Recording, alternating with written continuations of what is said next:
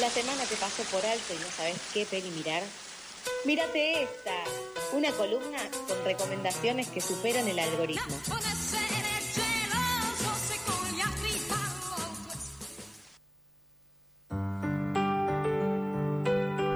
Series, películas de acá de Argentina, de Netflix, de Star Más, de todos lados en un solo lugar. En la columna de Leti. ¿Cómo estás, Leti? ¿Qué tal, chicos? ¿Cómo están? Buen jueves. Bien, buen jueves, así, a las corridas, levantándonos tarde, pero llegando. Sí, sí, estuve escuchando la apertura, el pasado por despertador, el pasado por snooze, la ley de alquileres. Bueno, bueno, menos mal que vengo yo acá a poner un poco de, de amor, ¿no? De, de algo. ¿Qué les parece? Sí, un poco de amor nos vendría bien. Todas las mañanas está bueno O drogas, ¿qué preferís? ¿Amor o drogas? ¿Qué es más difícil de conseguir en este mundo? Las drogas dan em, sensaciones de amor, No, amor, momentáneas. 100%. 100% amor es más difícil de conseguir. Es más difícil Las drogas conseguir. son muy Otra fáciles de Se conseguir. compran, el amor no se Otra compra. O sí. El, el amor no se compra, sí se com- El amor es una droga. ¿Qué, qué, qué prefieren ustedes? ¿Estar drogados o estar enamorados? ¡Ay! Uh, ¿Cuántas está- preguntas? Estar enamorado eh, es una sensación muy hermosa, pero para mí el bajón puede ser mucho peor que el de la droga. Mm, No Flor, sé. No sé si estoy segura de esa parte de que el bajón es peor que el de la... Puede Depende. ser, puede ser. Eh, mm, no, creo que sí, creo que prefiero estar enamorado. La droga dura mucho menos, claro. Y es mucho más caro Bueno, bien, también. tenemos, no tenemos otra grieta, me gusta porque les vengo a hablar de drogas. Aparentemente están de moda las drogas, chicos. Mira. Hay muchas producciones audiovisuales en el mundo de las plataformas. Breaking news, primicia, las drogas están de moda. Bueno, sí, se estrenó hace unas semanas en la casa de Lautaro, es decir, Netflix, una serie llamada Painkiller, que obviamente los la vaca traductora de series y películas le puso medicina letal. Horrible. Ay, no. ¿Qué cue- y sí, es así, la vaca traductora de, de películas es así. Ahora, es interesante porque esta ya es la cuarta producción audiovisual que retrata la crisis de opiáceos en Estados Unidos, que si ven un poquito las noticias internacionales está causando estragos, ya no solo la oxicodona, que es de lo que habla esta serie nueva en Netflix, sino también el fentanilo, que es otro opioide, es otra droga más potente y más adictiva y más aniquiladora. Así Sí. que si juntamos la columna, ¿se acuerdan de la película de Cifrón que hablaba de los estadounidenses matándose entre sí? Junto con esta, que son los estadounidenses matándose entre sí, podemos hacer una correlación en que los estadounidenses están matándose entre sí. Yo creo que Sí. ya con dos columnas podemos tener este, Es la una muestra suficiente. Sí. Y parece, porque se acuerdan que en su momento habíamos mirado cuando salió la película de, eh, Damián Cifrón, Misántropo, que hablaba sobre una matanza en masa, los números de matanzas en masas en Estados Unidos solo en el 2023 y en su momento, no sé si se acuerdan, hace un par de meses, había habido más matanzas en masa que días en el Sí. 2023 en Estados Unidos. Con lo cual, aparentemente el gran imperio del norte se está queriendo autodestruir y qué mejor para eso que un opioide de alta graduación adictiva. En este caso, lo polémico de la serie lo que está haciendo también que mucha gente hable del tema, les cuento rápidamente, es la historia del origen y el despliegue de Purdue Pharma, que es la farmacéutica que inventó la oxicodona, el oxicodin, que terminó siendo justamente una crisis de salud, que en el 2018 recién Estados Unidos dijo que era una emergencia de salud pública, pero que ya mató, escuchen bien esto, no se sabe, entre 500.000 y 300.000 personas más muertos por la crisis de opiáceos en Estados Unidos que por la guerra de Vietnam y de Afganistán juntas. O sea que esto es realmente un problema para la sociedad norteamericana y obviamente la eh, televisión o las series lo van a reflejar.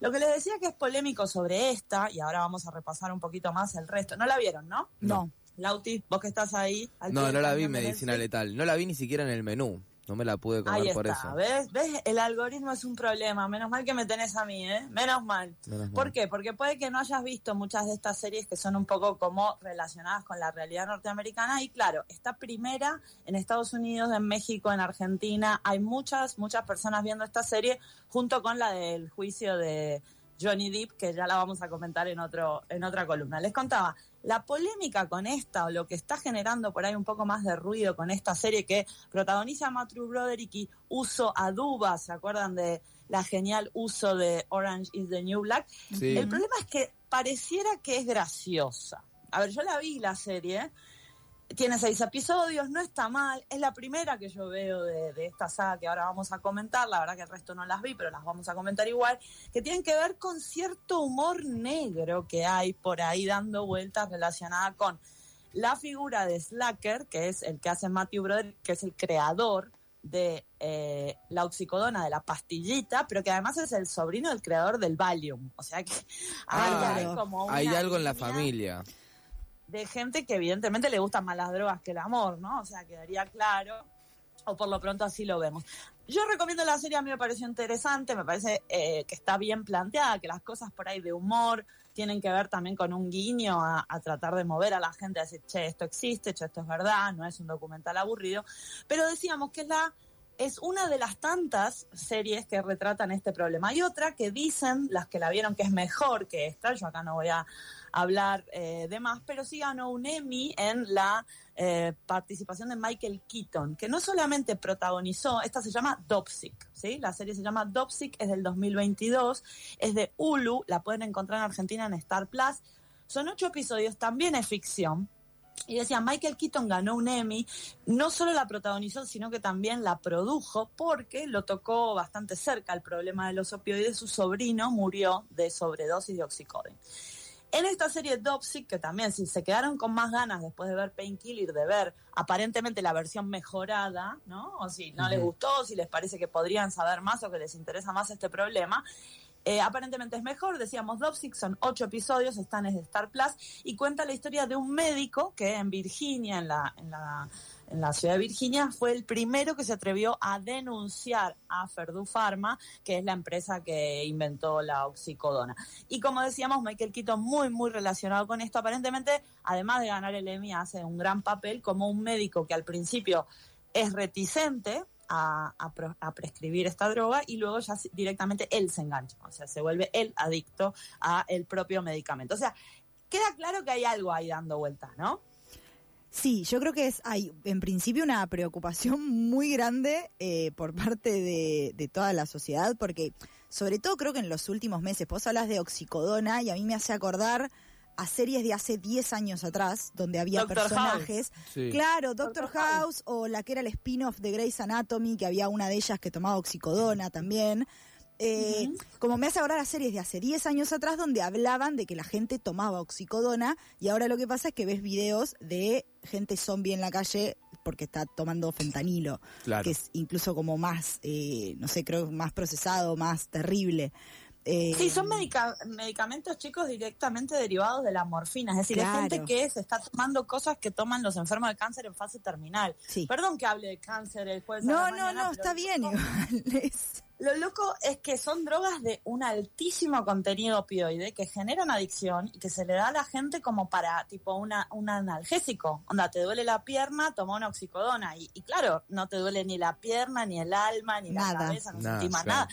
Querés estar en esa para siempre. Doctor House, en, en el, por el caso, había tenido un problema eh, en una Claro, pierna, me acuerdo, sí. pero también en ER, ¿se acuerdan? Más viejas, series más viejas, uno de los protagonistas estaba enganchado a los painkillers. Por eso está bueno el nombre de la serie, porque en realidad es un painkiller, vos lo decís así, parece como súper inocente, pero no.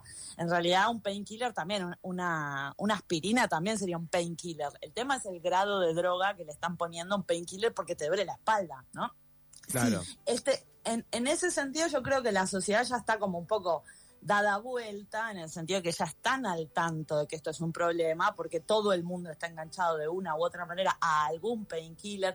Además empezó a, cortar como cocaína y a aspirar, o sea que ya están pasados realmente de falopa. O sea, esta gente la está pasando mal, se están drogando demasiado y, como bien decía Flor, está cada vez eh, a niveles más zombies, digamos, de República de Zombies, pareciera, los videos, las, los campamentos, hace poco cerró un centro de consumo regulado en San, en San Francisco, es decir, donde le daban un poco de droga para que los drogadictos se quedaran tranquilos y pudieran seguir viviendo en sociedad, cierra este centro, un centro público y se vuelve San Francisco una especie de eso, de Last of Us, República de Zombies. Pero les paso dos más, si quieren, que estos son documentales que son películas de los últimos años, de los últimos dos o tres años, en donde se retrata esta crisis. Uno es de HBO, se llama El crimen del siglo. Aparentemente es muy, muy reconocido este documental de Alex Gibney, que habla justamente, tiene dos episodios. El primero es de la oxicodona y el segundo ya es del fentanilo. O sea que si les interesa un poco entender mm. hoy por hoy en qué está la sociedad norteamericana, se pueden ver estos dos episodios de HBO que les cuenta directamente la connivencia entre empresarios y funcionarios también. Porque, a ver, una droga así tiene que pasar por un montón de regulaciones en Estados Unidos. No puede salir, decir, ah, yo la tengo heroína, me compra. No, claro. Lo loco, lo loco de Painkiller es que muestra cómo hizo la negociación la, empresa que fabricaba esta droga con las autoridades norteamericanas, la FDA principalmente, que le dijo, ah, ok, listo, vende heroína, no hay problema. Legal, prescripta, con pastillitas. Y aparentemente este documental, El crimen del siglo, que es del 2021, en dos episodios te cuenta no solamente Perdue Pharma, que es un poco de lo que va la serie de Netflix, sino también toda la connivencia gubernamental de Estados Unidos, no solo en el Congreso, sino también en la DEA. Porque piensen que, decir eh, o sea, si la pastillita pasa a ser polvito que empieza a ser traficado, eh, lógicamente la DEA tiene algo que decir ahí. No es que solo se ocupa de los países latinoamericanos la DEA. Sí, tomemos que también la, la droga cuando uno em, habla de drogas muchas veces se imagina, bueno, la droga que está hecho en el, en el laboratorio clandestino del, del sótano de la casa de alguno, y la droga de, de farmacia, la droga de, de blister, se, la, la, moda del blister viene hace mucho y, y se viene, lo, lo, vemos acá como fue la época del ribotril. Sí, recontra. Como que es muy de los 70, 80, 90 pensar en el crack que fue tipo el, el, los, los crackheads, los, los zombies del momento. Ahora la, los zombies vienen de, en blister, tipo la consiguen ahí. Y es, una, es un tipo de droga y es un tipo de, forma de drogarse que se está poniendo muy de moda en los últimos 10 años. Sí, además de los chistes, ¿no? A vos te falta un clona, con un clona vas a estar mejor, vengo de Río, o sea, creo que también los chistes relacionados con esto hablan de una naturalización, de una normalización de eh, la psicofarma, que además pensemos que siempre la Organización Mundial de la Salud plantea que durante el siglo XXI la enfermedad pandémica por excelencia es la depresión. Total. Con lo cual, eh, digo, si te, si te duele algo, ponele existir, que suele pasar que a uno le... Lauti hoy a la mañana se dio cuenta, cuando el reloj no funcionaba, que existir no es fácil, no es trivial. Bueno, te tomas esta pastillita y podés existir otro poquito. Bueno, claro, el tema es la escala, ¿no? Entonces, como esto ya se convirtió, volvemos a repetir, hay más muertos por la epidemia de opiáceos en Estados Unidos que en la, que en la guerra de Vietnam y Afganistán juntas. O sea, es realmente delirante. Por lo tanto, los productores audiovisuales ya vienen haciendo hace unos cuantos años cosas o alarmas o producciones que permitan mirar este problema más holísticamente. En el 2020 Netflix también sacó una, un documental que pasó bastante bajo el radar, que se llama El Farmacéutico. Es un documental de un, de un señor que es farmacéutico cuyo hijo se muere por, una, por un problema de drogas. Lo matan en un enfrentamiento aparentemente porque estaba tratando de vender lo que su propio padre tenía en su farmacia. Y él sale a buscar y a tratar de entender qué, pasó. O sea, en qué momento sucedió que su hijo se murió en un enfrentamiento de drogas, que era que él vendía eh, en este sentido con receta médica, ¿no? Como un buen farmacéutico que hace lo que tiene que hacer. O sea, hay todo un universo de producciones relacionadas con esto y, bueno, aparentemente a la gente le gusta mucho verlo porque está en los primeros números de Netflix, aunque ya, ya hace más de dos semanas que se estrenó, y por si les interesa, bueno, una variopinta variedad de cosas para, para relacionarse con esto. Excelente, Leti, buenísimo para poder interiorizarnos en el mundo de las drogas y en vez de consumirlas, verlas y no quedar como un zombie. Exacto. El problema con el eh, con Painkiller, les advierto, es que te dan un poco de ganas de tomar, ¿eh? hay, que, Y es como cuando ves Mad Men. Mad Men con el pucho. Hacer es fumar y tomar whisky. Es un poco así. Yo, por suerte, estoy enganchada al amor y no a las drogas. Ah. Así que pude ver los seis episodios de Painkiller sin drogarme. Pero bueno, los dejo ahí a ustedes el, la aventura del fin de semana, mirarse todo esto y respirar hondo, a ver qué tal. Excelente, muchas gracias Leti. Si quieren escuchar esta como cualquier otra columna de Leti, pueden ir a nuestro Spotify y poner Pasadas por Alto y te van a tener todo el material que producimos desde acá de Pasadas por Alto.